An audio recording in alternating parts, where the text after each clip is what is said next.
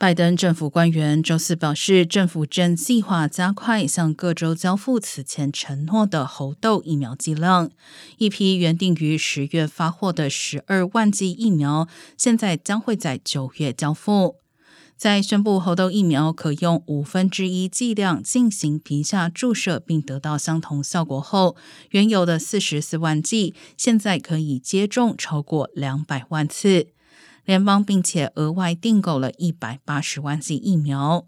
官员们表示，采用新的皮下注射方式，并且已经使用了现有疫苗供应量百分之九十的司法管辖区，才能获得额外的剂量。